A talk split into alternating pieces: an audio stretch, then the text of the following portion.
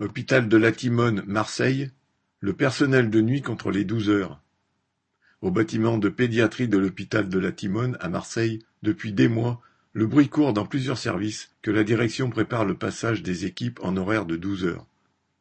Les équipes de nuit, dont les horaires de dix heures sont déjà pénibles, y sont résolument opposées, car cela bouleverserait leur vie et les épuiserait encore plus. Les agents ont donc fait une pétition qui a récolté cent vingt signatures ils sont allés à Vins la remettre à la direction, accompagnés par la CGT, réaffirmant leur opposition aux douze heures et réclamant une rencontre de tout le personnel de nuit avec la direction et les médecins de pédiatrie. C'est à près de cent qu'ils se sont retrouvés à cette rencontre, devenue un véritable rassemblement. Certains d'entre eux sont revenus sur leur repos et beaucoup de femmes s'étaient organisées pour que leurs maris s'occupent des enfants plus tôt. Auparavant, les agents avaient discuté entre eux et décidé tous ensemble de ne pas rentrer dans l'amphithéâtre si la direction refusait l'entrée aux délégués CGT à qui ils avaient demandé de venir. Ce rassemblement a été l'occasion de dire la fatigue en fin de nuit qui fait risquer la faute et met le patient en danger. Avec les nuits de dix heures, la fatigue est déjà telle lorsqu'on rentre le matin qu'il arrive à une puéricultrice de s'arrêter sur une aire d'autoroute pour dormir plutôt que de risquer l'accident. Comment alors travailler deux heures de plus?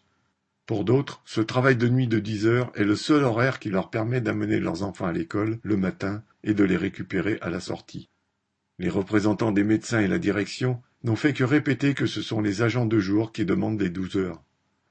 Les conditions de travail se sont tellement dégradées que la direction s'appuie sur l'épuisement et le manque d'effectifs pour leur faire miroiter les horaires en douze heures comme la solution à tous les problèmes.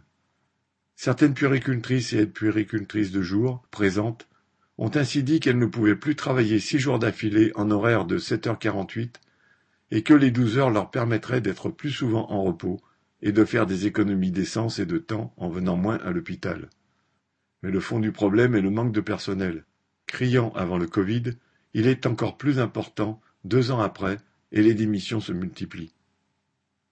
Après le succès de sa mobilisation, le personnel de nuit a discuté de la suite en Assemblée générale conscient que sa détermination a impressionné la direction, mais qu'elle va de toute façon tenter de faire passer ses projets service par service.